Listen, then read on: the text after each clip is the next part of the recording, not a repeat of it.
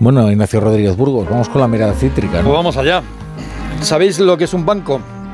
Pues un banco es un lugar que te presta dinero si puedes demostrar que no lo necesitas. Esta es la, la, definición que daba Bob Hope. Es quizá una de las mejores de la historia, la, de las mejores que puedes encontrar de lo que es una entidad financiera. Ahora Bob Hope añadiría que en algunas ocasiones un banco es una entidad que no te presta dinero, pero que te lo pide.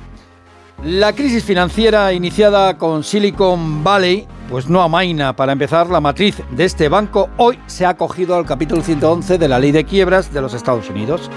First Republic, a pesar del rescate de ayer, rescate privado, hoy cae con fuerza en Wall Street y Credit Suisse pierde un 8% en la bolsa de Zúrich y eso después de que la Unión de Bancos Suizos le dé plantón. No quiere hacerse cargo del mochuelo. Y eso que las autoridades suizas en 2008, y esto conviene recordarlo, tuvieron que rescatar a la Unión de Bancos Suizos.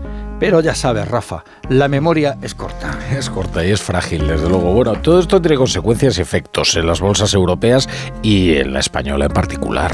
Es pagar la deuda pagar la deuda.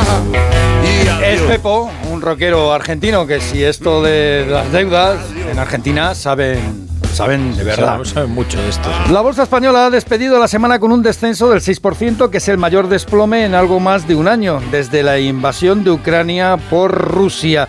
La inestabilidad bancaria se nota en las valoraciones del sector financiero, castigado con saña en estos días, y eso que hoy se ha reunido el Consejo Supervisor del Banco Central Europeo.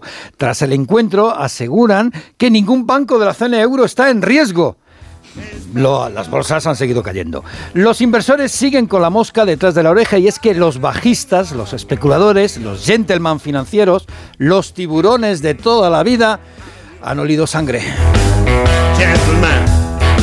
Con todo esto, Joe Biden, el presidente de los Estados Unidos, ha reclamado en el Congreso que se den más poderes a los supervisores para inhabilitar a los directivos de los bancos intervenidos e imponerles multas y que devuelvan sus ganancias. Algunos, ya lo dijimos aquí, vendieron acciones justo antes de descubrirse el pastel. Sos un corrupto, estafador.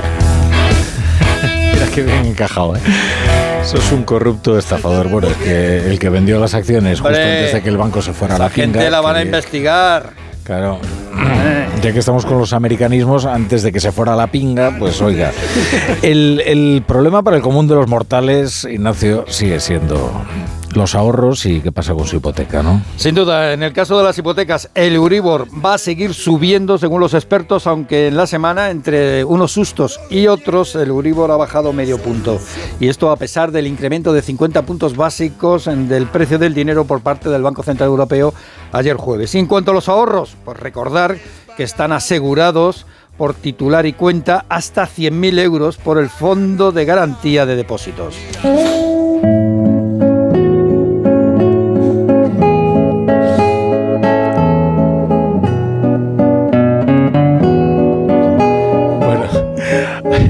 pone a Tárrega, que eh, utilizamos algunas de las bases de Tárrega. ¿eh? En la, Esta es la de Nokia.